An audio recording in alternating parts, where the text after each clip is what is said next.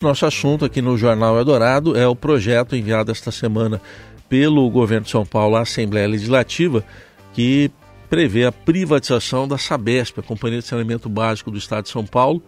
A discussão vai começar e é uma discussão que já a gente viu muito na campanha eleitoral do ano passado, vencida pelo governador Tarcísio de Freitas.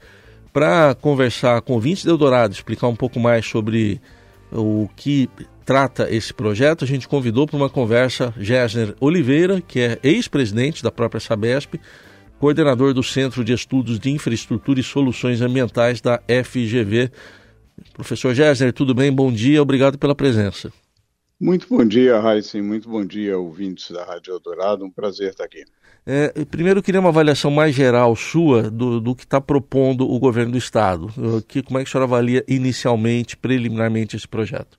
Olha, eu avalio de forma positiva. Acho que uh, o governo do Estado visa uh, aumentar a capacidade de investimento da sua principal empresa, que é a Sabesp, que é uma empresa com boa governança, uma empresa que eu diria que é a melhor empresa estatal que nós temos, mas justamente por ser estatal, ela tem algumas amarras que a impedem de investir na velocidade que é necessário em um setor no qual o Brasil está bastante atrasado. Até que o Estado de São Paulo avançou mais, de uma maneira geral, é preciso despoluição dos rios, dos cursos d'água em geral, no caso do Estado de São Paulo, despoluição da, da bacia do Alto Tietê, né? é muito importante isso, é, e, e também um avanço grande é, na universalização dos serviços. Consequentemente, é preciso muito investimento, é preciso agilidade,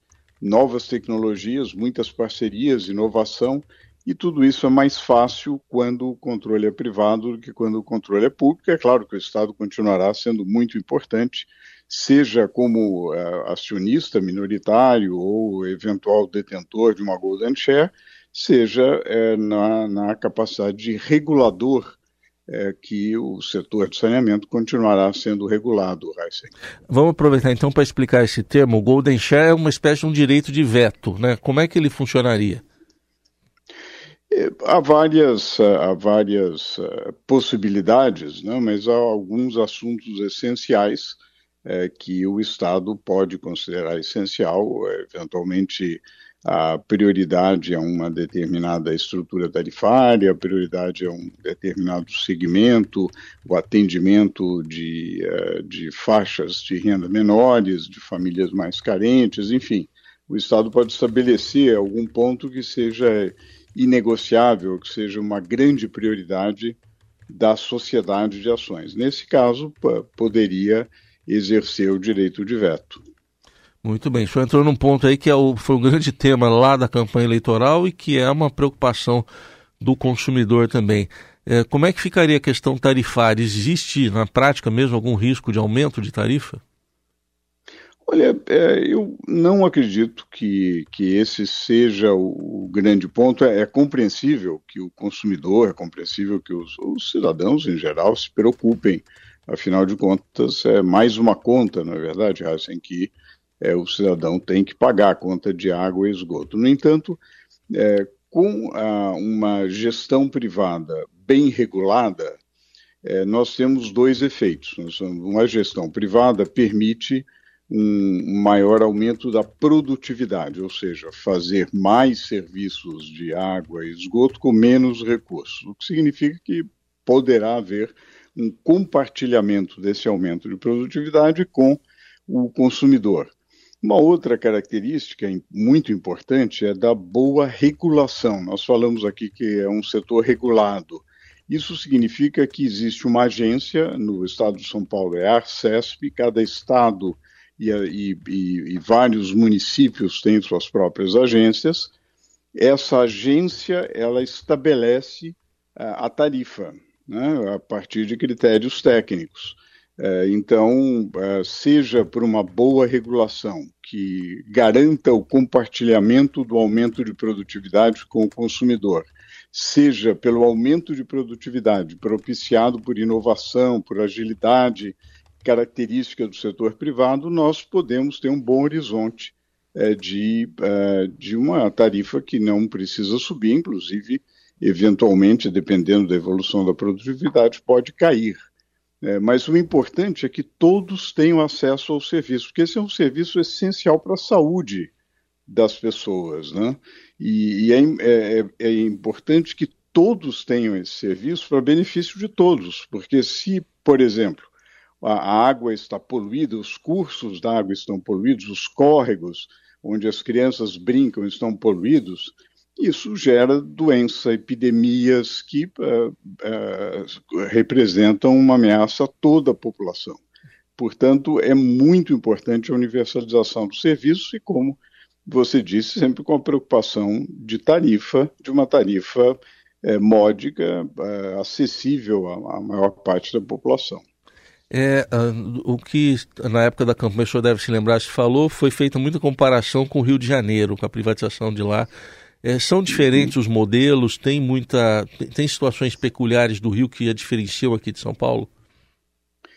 Tem, é, Heisen, de fato tem peculiaridades. O, o na, no caso do Rio de Janeiro, foi feita, é, quem, quem preparou, quem estruturou o projeto foi o BNDES. É, no caso aqui da Sabesp, o modelo vem sendo estudado pela IFC. É, e o, o, o modelo foi fe, foram divididos em quatro blocos e promoveu leilões para esses quatro blocos e diferentes consórcios assumiram a responsabilidade da distribuição é, da, da água, né? É, e também do, do serviço de esgotamento sanitário. A SEDAI, que é, seria a equivalente da Sabesp, a SEDAI é do Rio de Janeiro, a Companhia Pública do Rio de Janeiro, é, ela continua sendo uma fornecedora de água ao atacado, quer dizer, ela fornece água para estes consórcios que assumiram essa responsabilidade da distribuição. Então, é um, é um modelo diferente do modelo de São Paulo. Aqui, o modelo está sendo preparado de forma a que a, haja uma possibilidade de aquisição de ações né, o, a, por parte a, de grupos privados de é, do Estado. Então, é diferente a empresa que hoje é uma empresa de economia mista com uh, ma maioria do, das ações do Estado, é 50,3%, passaria a ser uma uh, empresa com maioria privada. Né? É, então essa, essa seria, seria uma, um, é um modelo diferente relativamente ao do Rio de Janeiro. A experiência do Rio é, tem sido interessante, tem aumentado o investimento, e algumas melhoras têm sido observadas, é importante que a gente continue monitorando. No, no, caso dessa participação do Estado, é até bom ressaltar, porque ela não é exatamente só uma estatal, né? é uma economia mista. 50,3%, como é, o senhor citou. Exatamente. É, e o... Exa exatamente. É, assim, é. o, o 50,3% hoje é do Estado de São Paulo. É, o restante é, são acionistas privados é, é uma empresa com ações negociadas na B3 e na Bolsa de Nova York. Hum. Então, a, a Sabesp hoje já é uma empresa que a gente poderia caracterizar como é, uma empresa, ela tem o controle do Estado de São Paulo, mas é uma empresa uhum. já com uma forte participação privada, é uma parceria com o setor privado, se a gente pudesse colocar assim. Agora está se discutindo qual seria essa participação. Essa semana saíram é, números diferentes aí, algo entre 15% e 30% de participação do uhum. governo do Estado. Como é que o senhor vê, é, como é que se define esse percentual? Olha, esse percentual se define é, com, é, na verdade, você deve levar em consideração vários critérios. Né? Você quer, é, primeiro, você quer é, qual, qual é o grau de influência que o Estado gostaria de ter na gestão da empresa. Se o Estado de São Paulo é, entende que ele precisa ter uma influência maior, ele quer ter uma participação maior, ele quer ter mais direitos políticos nessa sociedade de, é, de é, economia mista. Se o quer ter apenas uma participação estratégica, ele pode reduzir essa participação é, e, e, e, garantir, digamos, alguns direitos que considero estratégicos e deixar a gestão para o setor privado. Então, é uma questão de prioridade. É claro que quanto mais ele vender, é, mais Sim. ele vai arrecadar, né, e, e, naturalmente esses recursos podem ser aplicados em políticas públicas importantes, como saúde, educação, segurança, etc. Mas aí, aí realmente é uma avaliação é, de custo-benefício é, do Estado de São Paulo. E, e para a gente fechar, em relação aos funcionários, né, pode haver algum tipo de resistência, insegurança? O que, que o senhor diz em relação aos funcionários da Sabesp atualmente? Olha, primeira coisa, uma, uma palavra de elogio aos colaboradores da Sabesp. Nem, nem todos os eh, cidadãos de São Paulo têm consciência de como há, há uma qualidade técnica dos colaboradores da Sabesp, de como essa empresa, ela, eh, ela comparativamente a, a, a dezenas de outras empresas no, no Brasil, é uma empresa é, que está no, é, no, no, pelotão de elite. Realmente é uma empresa muito boa, avançou muito em engenharia sanitária. Eu acho que aqueles funcionários que é, estão dedicados, que têm uma qualificação técnica muito boa, obviamente serão. Né? É, então, é natural. Toda mudança de controle de uma empresa gera insegurança nos colaboradores. Né? É, nós, é, eu já passei por isso, eu tenho certeza que os ouvintes de insegurança diante de uma mudança de conhecer quais serão os novos, as novos donos, as prioridades, etc. Mas eu tenho certeza que prevalecerá, dado, dada a importância do saneamento, dada a regulação, prevalecerá uma prioridade, o que é uma oportunidade para os bons servidores.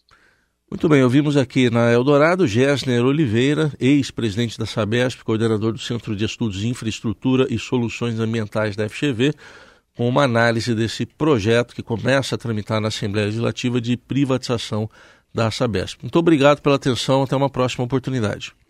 Eu que agradeço, um privilégio falar com os ouvintes da Rádio Eldorado. Uma ótima sexta-feira a todos.